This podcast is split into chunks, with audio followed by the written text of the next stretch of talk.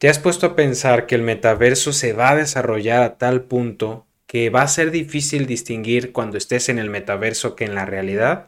Tal vez para esto falten algunos años, pero ya deberíamos estarnos haciendo las preguntas correctas para sabernos enfrentar de la mejor manera ante esta realidad. Quédate conmigo en este programa porque juntos vamos a reflexionar algunos aspectos críticos del metaverso contra la realidad.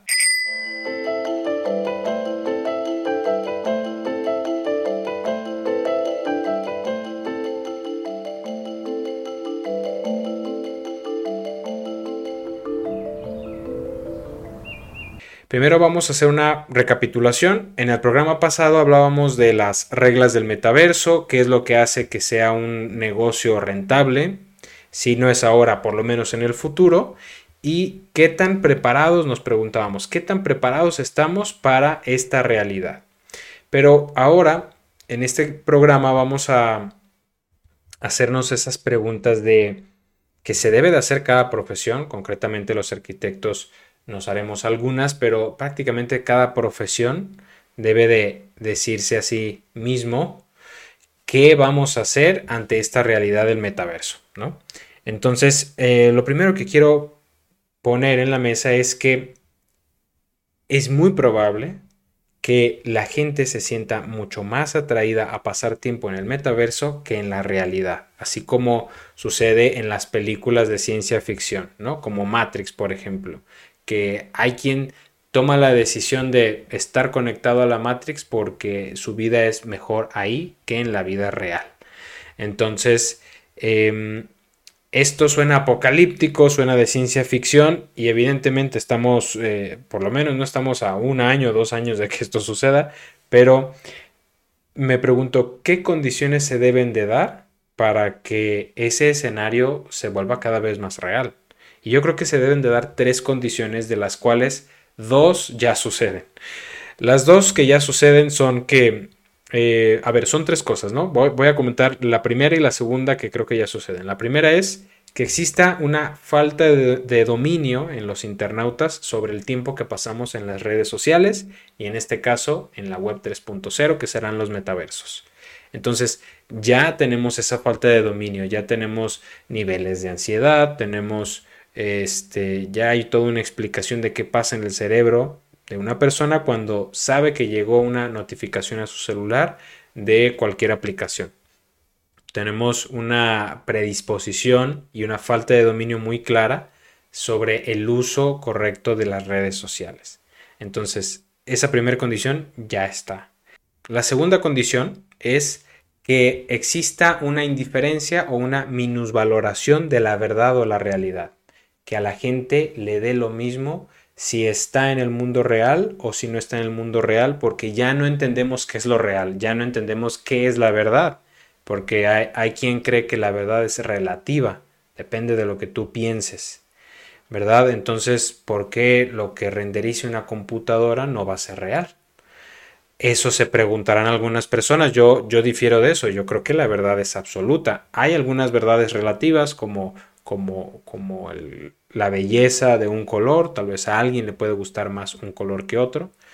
Eso no significa que el color azul sea mejor porque a mí me gusta más, etc.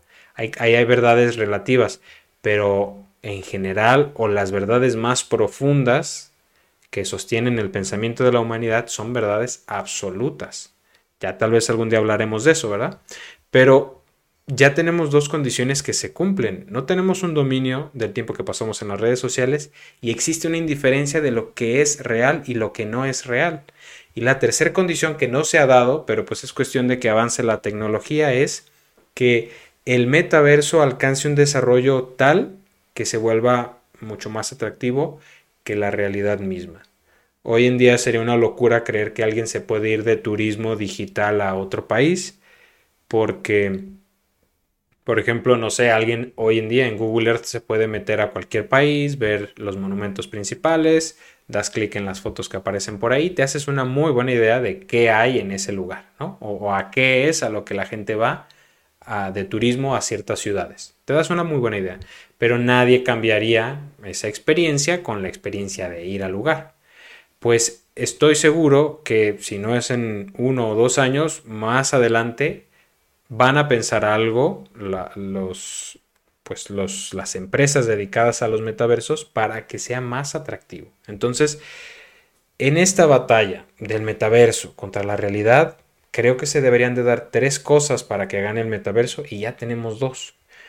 Y eso es preocupante porque me quiero centrar en decir, porque tal vez haga falta, para mí es algo muy evidente, pero, pero tal vez haga falta decir que sí existe una diferencia entre lo que es real y lo que es hipotético. Sí es más importante vivir la realidad que cualquier renderización que nos haga una computadora. Em, y es que la palabra metaverso es muy, muy buena como, como marketing, porque metaverso, ¿qué está queriendo decir? Si lo separamos en esas dos palabras que componen la palabra metaverso, meta es más allá de y verso, pues universo. Es como decir, el metaverso es ese universo que está más allá del universo presente, del universo conocido. Entonces es claro que eso llama la atención, es como, ok, este mundo es atractivo, pero hay algo más allá de esto, pues eso, eso me llama mucho más la atención. Pero realmente el metaverso o los metaversos o la web 3.0, más que ser un más allá del universo, es un pseudoverso. Y eso hay que tenerlo claro desde el principio. Ahora que no es tan atractivo el metaverso visualmente, hay que tener bien claro que aun cuando llegue a ser mucho más atractivo, siempre será un pseudoverso, es decir, una ilusión. La definición de ilusión, según la Real Academia Española, es concepto, imagen o representación sin verdadera realidad sugeridos por la imaginación o causados por engaño de los sentidos. De hecho, ilusión viene de iludere, del griego iludere, que es esa burla de los sentidos. Es una ilusión es un sentido que fue burlado, un sentido que fue engañado. Entonces, tengamos bien claro esto. Es mucho más importante la realidad que lo hipotético o lo digitalmente construido, porque em, lo demás, lo, digital, eso será una ilusión para los sentidos. ¿Y esto por qué lo digo? Porque em, cuando estuve involucrándome en esta información del metaverso, me di cuenta que había muchas personas en artículos y videos por ahí que decían, bueno, es que hay que redefinir qué es el arquitecto y qué es la arquitectura en general porque, porque esto lo cambia todo. Y no es así. A ver, la realidad es mucho más importante que lo hipotético. No hay que redefinir qué es un arquitecto ni qué es la arquitectura. La arquitectura y los arquitectos seguimos siendo lo mismo. ¿Verdad? No podemos llamar arquitectura a una casa virtual o a un edificio virtual, porque esa arquitectura en el metaverso es un producto ilusorio de entretenimiento con fines comerciales. Entendamos esto, si no hubiera una utilidad comercial en los metaversos, no funcionaría y a nadie le fuera atractivo. Puede ser una, manera de divertirse, como ya lo eran los videojuegos, pero solo, solo ciertas personas jugaban los videojuegos y de cierta edad. Claro, había quien se, quien se clavaba muchos más años de su vida, ¿no? Este, pero era ya un nicho muy, muy, muy particular. Entonces, cuando esto se abra a todas las profesiones es porque encontraremos una opción comercial, pero no porque en realidad uno quiera habitar en esa arquitectura digital. Si por algo este debate se abre y yo tuviera que ponerme en un extremo de o eh, la arquitectura del metaverso no es arquitectura o sí es arquitectura, yo me inclinaría a que no es arquitectura. No es arquitectura porque no se habita. Tú no puedes dormir en una casa del metaverso, no puedes comer, no puedes vivir tal cual. Solo es algo que se observa, se observa. Y, y la arquitectura no solamente apela a la vista, sino apela a todos nuestros sentidos, externos e internos. ¿no?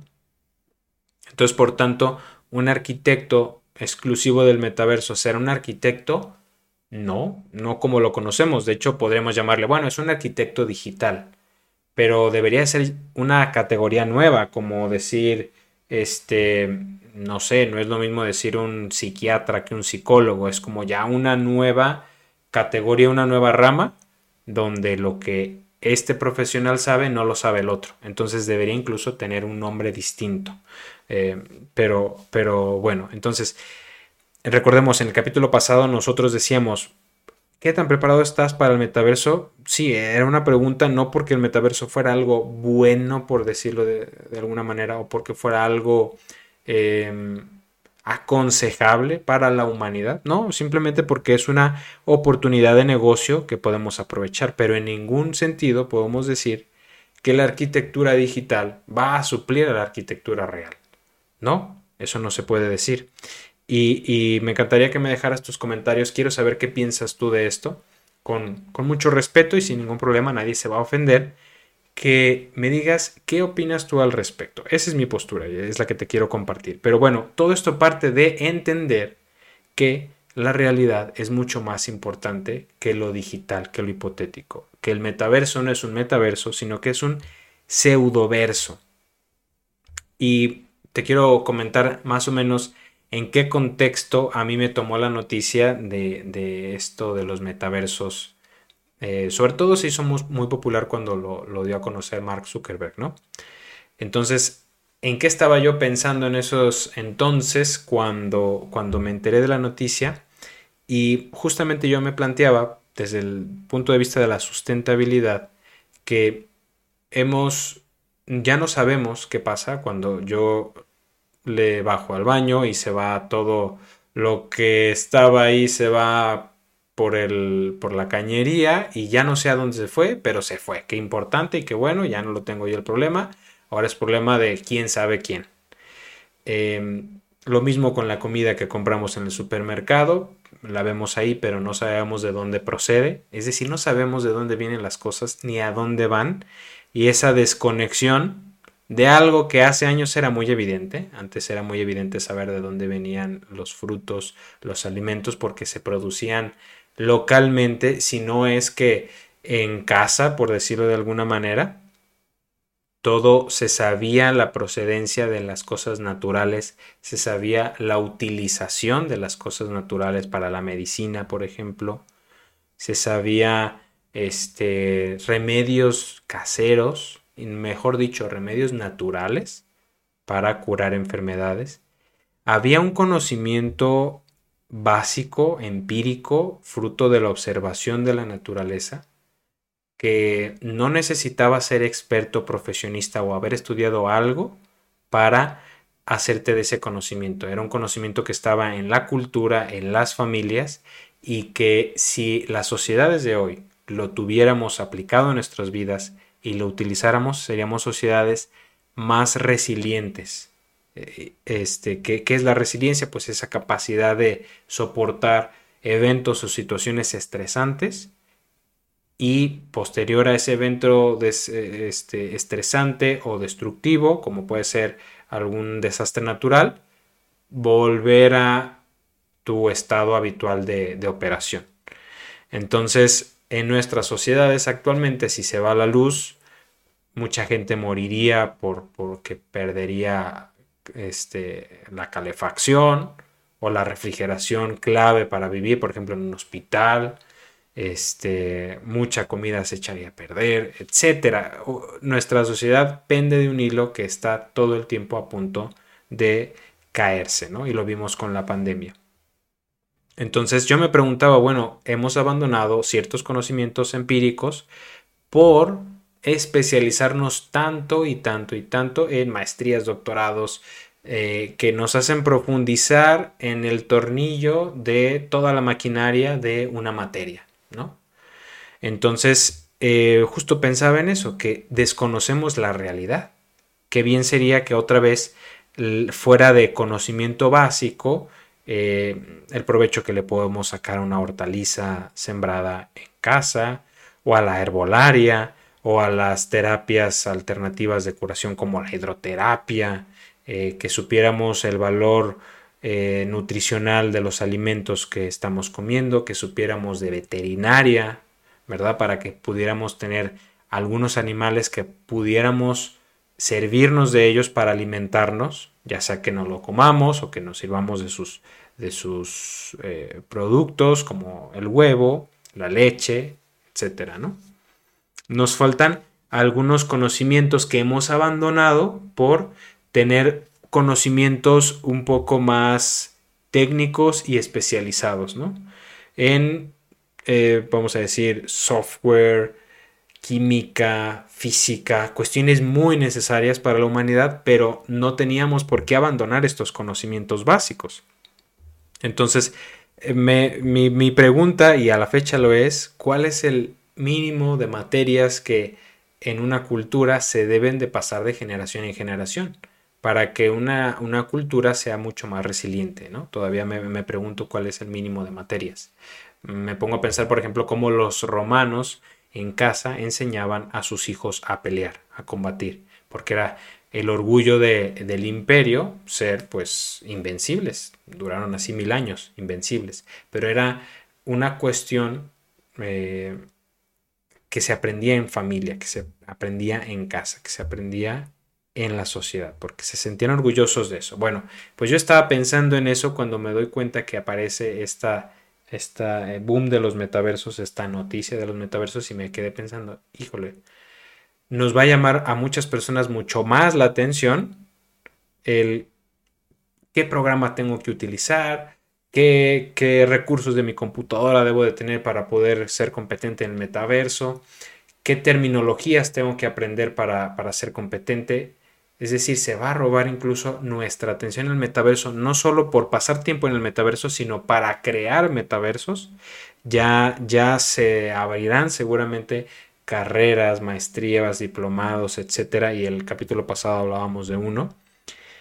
Esto es información que nuestro, nuestro, pues cada quien tendrá que tomar la decisión de qué va a elegir especializarse o conocer más, si la realidad o todo lo relativo a la web 3.0. Em, en próximos capítulos me gustaría hablar de, estos conocimientos empíricos que, que, deberíamos de seguir fomentando, pero mi punto es solo decir que la realidad es mucho más importante que lo hipotético porque la realidad tiene un componente misterioso, la naturaleza tiene un componente misterioso que despierta nuestra curiosidad y lo vemos en los, en los niños recién nacidos, como les llama la atención tanto ver una mascota, ver una hoja, oler un, cualquier cosa del, del espacio natural, tocarlo. Tiene una parte misteriosa la naturaleza que llama nuestra atención.